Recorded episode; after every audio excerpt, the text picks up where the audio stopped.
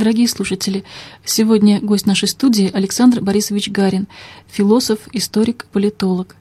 Александр Гарин предлагает нам поразмышлять на тему духовной основы государственности.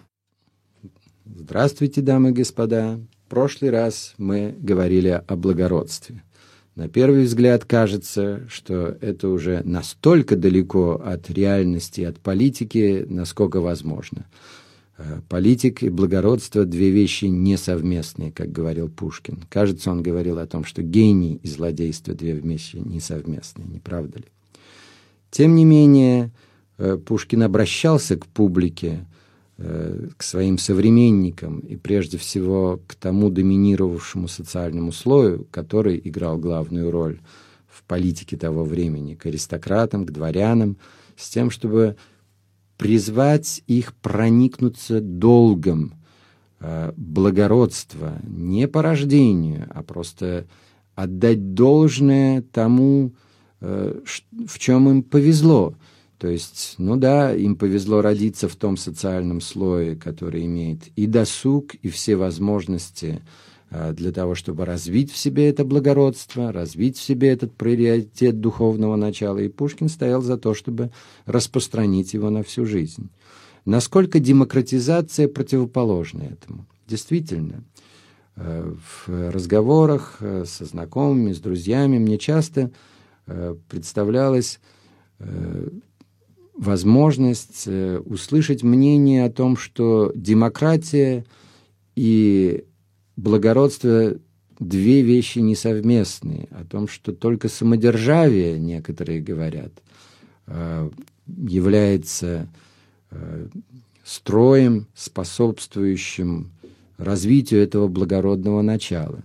Я думаю, что мы в данном случае путаем Божий дар с яичницей. Я думаю, что мы опять соскальзываем на ту позицию, что система сама по себе э, демократии или самодержавия определяет нравственное состояние общества и человека.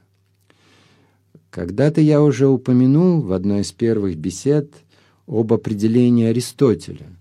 Государство – это организм, вечный организм, не так, как думал Маркс, не репрессии, поэтому Маркс стремился устранить это государство – нет, а это вечный организм, с помощью которого люди формируют идею общего блага.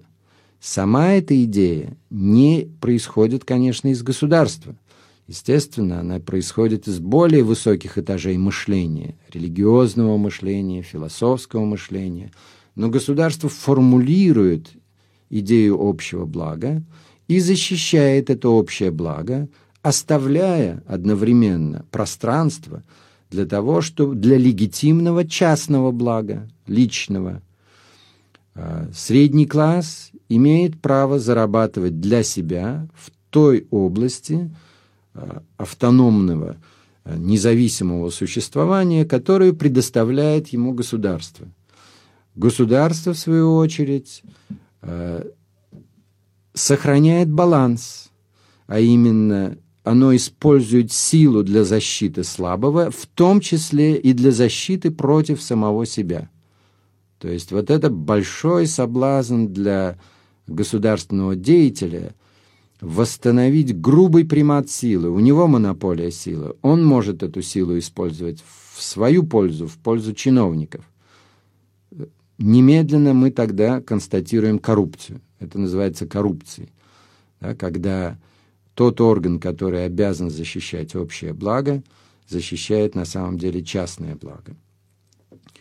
Итак, вот эта идея благородства, а именно э, защита примата э, духовного начала против примата грубой силы, и напротив, грубая сила, армия, полиция, налоговые органы и так далее – поставленные на службу высшему началу, общему благу, это и есть то успешное государство, которое дает хорошие плоды. Действительно, там, где этого нет, там, где есть мафия, Колумбия, Латинская Америка, некоторые страны, Южная Италия, э, сильно отличаются от успешных стран Германии, Франции, Англии. Но я не собираюсь делать картину розовой. Этот, э, эта борьба между грубой силой и примата грубой силы и примата духа происходит все время, до тех пор, пока люди понимают, что важно выдержать благородную линию в политике, до тех пор эта политика и выдерживает. Как только они забивают об этом, они соскальзывают. Немедленно это констатирует общественное мнение, которое открыто для таких вещей. И в этом состоит внутренняя политика о жизни любого государства. Никто не говорит в этом смысле об успехах, в основном говорят о проблемах. Проблемы коррупции в Германии, проблемы коррупции в, во Франции, э, проблемы коррупции и моральной системы ценностей в Америке. Каждый, кто немножечко знает прессу этих стран, быстро может привести пример. Но э, когда мы говорим о демократии, то опять-таки демократия в данном случае это не демократия, Аристотель бы сказал, ахлократия, черни, толпы, низменного начала. А, греки всегда говорили «хорошего мало». Современная демократия, как она сложилась в Европе, а мы с вами уже немножечко проследили за этим развитием, в своей основе имеет много э, моментов элитарного высшего порядка, уже само внесение фундамента права. Э, давайте посмотрим с этой стороны. Э, право, как я говорил, делали вначале монахи для церкви. Студентами, правоведами были монахи. Затем они становились советниками королей. Вот этот язык права внедрялся в политическую реальность.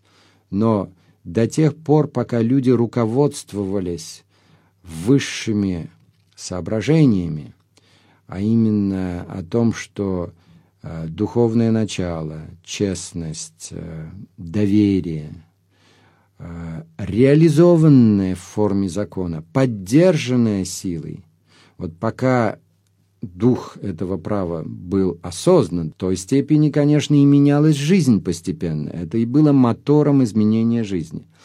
Я уже упоминал, Ферна... Э, я уже упоминал Жана Бодена, э, который в противовес империи выставил понятие суверенитета, основанного на правлении права, на правовом государстве.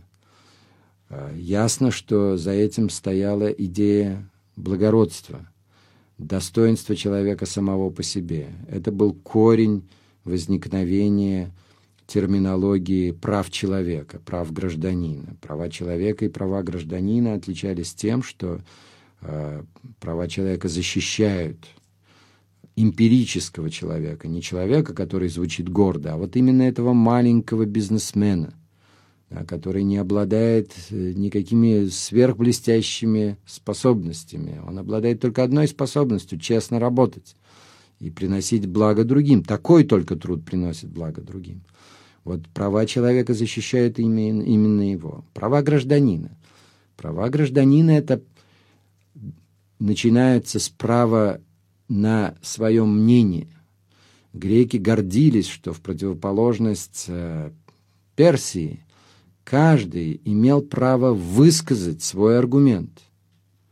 Он мог быть обвиненным большинством, его могли сослать, его могли судить, как Сократа, но Сократ имел право высказаться в свою пользу. Вот это право высказаться и право участвовать в государственной деятельности, право Э, быть уваженным, право того, что уважит его достоинство, значит, он имеет право в организации жизни. Вот это то, что называется самоуправление. Это то, что является основой демократии. Об этом говорит Солженицын.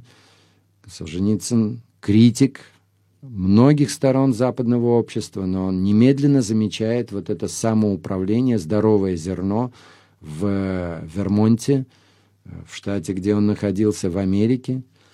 Э, Солженицын замечает это самоуправление, это здоровое зерно в земстве, в русской истории. Самоуправление, но самоуправление не в шкурном смысле слова, а самоуправление в благородном смысле слова, то есть когда человек ориентируется на примат высшего начала, и ему дозволяется участвовать в жизни. Вот это право гражданина. Оно очень важное. Реализованное право гражданина – это в том числе и построение системы гражданской службы. Действительно, все те начинания, о которых я говорил – внесение примата духовного начала над грубой силой с помощью права невозможно были бы без создания системы гражданской службы, без создания бюрократии. Опять, применим принцип благородства, при презумпции благородства. Можно говорить о бюрократии в карикатурном смысле. Действительно, бюрократия в карикатурном смысле – это что-то ужасное. Но давайте посмотрим на ее лучшую сторону. В лучшее это даже и слово и бюрократия, наверное, не подойдет, а надо говорить о системе гражданской службы. Без налаженного механизма гражданской службы ничего не двигается. А каким бы ни был гениальным наш лидер и благородным, он не сможет спустить свои гениальные и благородные указания по цепочке вниз, если нет подобных людей – возьмем, посмотрим на историю создания системы гражданской службы в Европе. Из кого она э, набиралась? Во Франции сложилась система больших школ, Grand École, так называемые. Школы политехнические, школы администрации. Это школы, которые до сегодняшнего дня дают людей для высших и средних постов, а в том числе и низших, потому что каждый начинает с какого-то поста свое восхождение по этой служебной лестнице. Значит, эта система построена на заслугах. Вы поступаете во французскую школу École э, после того, как вы долго готовились, очень часто после университета, и это для того, чтобы туда поступить, надо сдать экзамен. Этот экзамен сдается только один раз в жизни. Если вы его не сдали, у вас нет второго шанса. В этом и плюс, и минус. Плюс в том, что блат здесь не играет роли. Это анонимные экзамены, по блату вы не поступите. Единственное, что может сделать элита, это обратить все внимание на воспитание своих детей. Если есть благоприятный материал, так сказать, то наймут репетиторов и знают, что вот это та дорога, которая выведет наверх. Действительно, люди, молодые люди, выходящие из этой школы, уже дальше распределяются э, по партиям, по воззрениям, кто правый, кто левый, кто консерватор, кто социалист или даже, может быть, и коммунист. Но это уже не важно. Это люди, наполненные этикой служения, этикой общего блага. За этим общим благом стоит благородная идея служения, вот так, как она тянулась, начиная с, со средних веков. Э, преподавание в этих школах строится на преемственности идей того толка, о которых я упоминал. В Германии э, кто идет на гражданскую службу? В основном это студенты юридических факультетов. А, юридические факультеты сегодня столь популярны, что попасть туда можно только имея наилучшие оценки из выпускных экзаменов школьных, и среди них есть конкурс. И вот среди таких, из таких людей и отбирают молодых, э, э, талантливых, э, начинающих, дерзающих молодых людей, которые перед собой видят вот эту лестницу восхождения. Э, в идеальном случае – они могут стать министрами, канцлерами и так далее, и так далее, председателями Верховного суда, менять Конституцию. Ну, конечно, все начинают эту лестницу, поэтому первые позиции скромные. Э, в Оксфорде, то есть, извините, в Англии, была построена система гражданской службы вокруг Оксфорда и Кембриджа. То есть это люди широкой культуры, вот они туда набирались. Иными словами, система гражданской службы построена так, что люди, которые Э, не выдерживают дисциплины, на которых падает тень коррупции, которые пойманы на чем-то, они теряют возможность находиться в этом элитарном корпусе. Звезд с неба материально эти люди не хватает, но зато перед ними лестница восхождения. В идеальном случае это восхождение на самые вершины государства. Вот без такой системы гражданской службы думать о том, что можно государство э, создать в соответствии с идеей общего блага, невозможно. Поэтому перед Россией, конечно, стоит вопрос о создании такой системы. Вспомним, что альтернативная идея быстрого прыжка, сменить систему, подобрать правильную модель, построить что-нибудь вроде Швеции и так далее, и так далее, это иллюзия. На самом деле избежать человеческого фактора на основе вот примата благородства не удастся. Э, нужно построить систему гражданской службы. Она строилась. Вот я уже упоминал Пушкина. И надо сказать, что из русской истории, глядя назад, мы можем выбрать разные линии. Многие культурные люди не понимали ни значения права, ни значения Э, гражданской службы, ни значения благородства в политике. Отдавали это все на откуп грязным, циничным элементам и строили какую-то альтернативную систему культуры для самой себя. Как в свое время Эпикур говорил, что порядочный человек государством не интересуется, у него есть сад, вино, друзья, вот, культура, а от власти ждать хорошего не, не, не нужно. На самом деле, конечно, одновременно вот с этой линии было и другое отношение. Были э, чиновники, э, или, лучше сказать, гражданские служащие, которые участвовали в реформе Александра II, э, которые участвовали в э, попытках Екатерины II, еще даже Петра I, и уже я не говорю о последующих Э, годах, приближающихся к нашему, к предыдущему столетию, к двадцатому столетию, были люди, наполненные этикой гражданской службы, этикой благородства, которые стремились ввести вот этот здоровый элемент в государственную жизнь. Мы его видим, но их было меньшинство. Россия огромная страна, а, для того, чтобы система гражданской службы в хорошем смысле слова могла бы спуститься вниз достаточно глубоко, нужно было бы два элемента. Прежде всего, это движение самоуправления снизу, и второе – построение системы гражданской службы сверху – для того, чтобы эти две линии встретились, для этого нужно иметь достаточное количество образованных людей, прежде всего, и воспитанных в духе служения э, общему благу. Вот этот процесс довольно длительный, это то, что Фернанд Бродель называл протяженной длительностью long durée. Можно посмотреть на историю России с этой стороны и отметить какие-то успехи.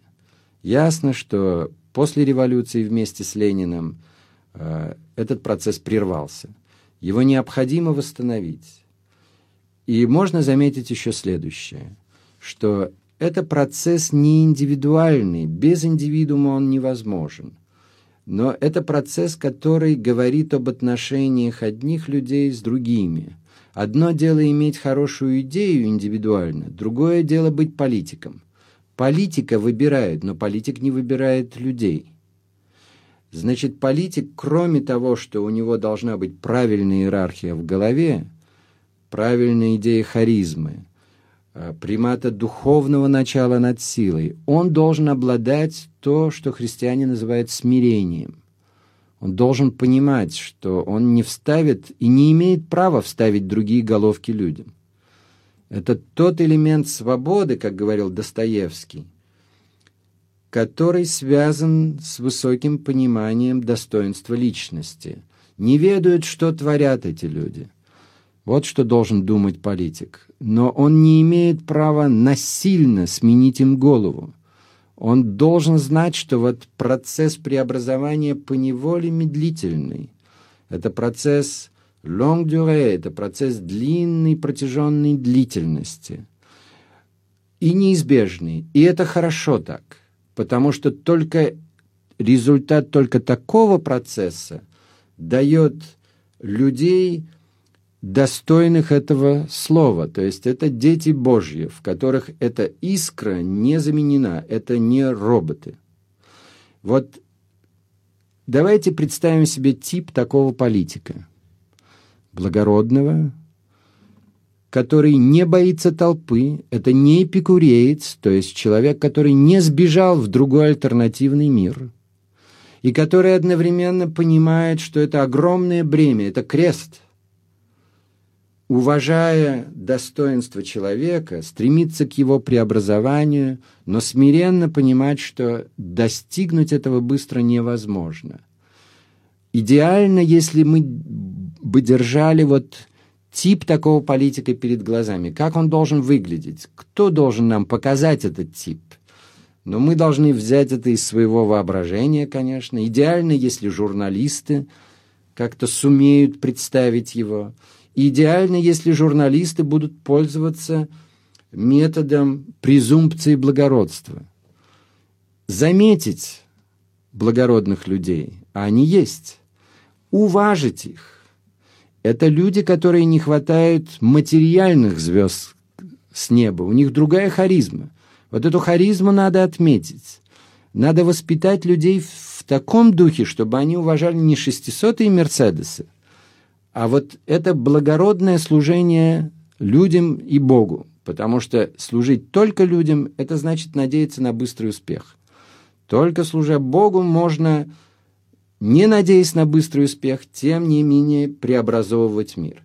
Вот если мы постро... посмотрим таким образом на историю западной цивилизации, то тогда мы можем вынести оптимистический вывод – а именно, в истории России были такие люди? Были.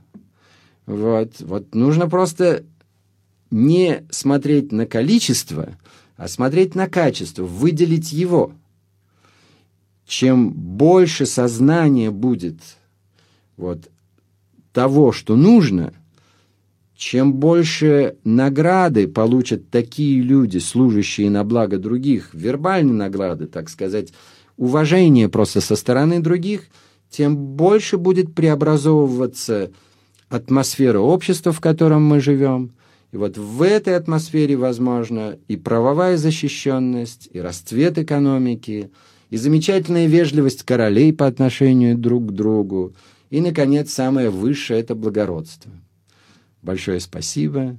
Я надеюсь, вы разделяете в какой-то степени мои мысли и с удовольствием бы выслушал возражения, но, к сожалению, этот жанр не позволяет мне это сделать. Дорогие друзья, прозвучала десятая передача из цикла «Духовные основы государственности».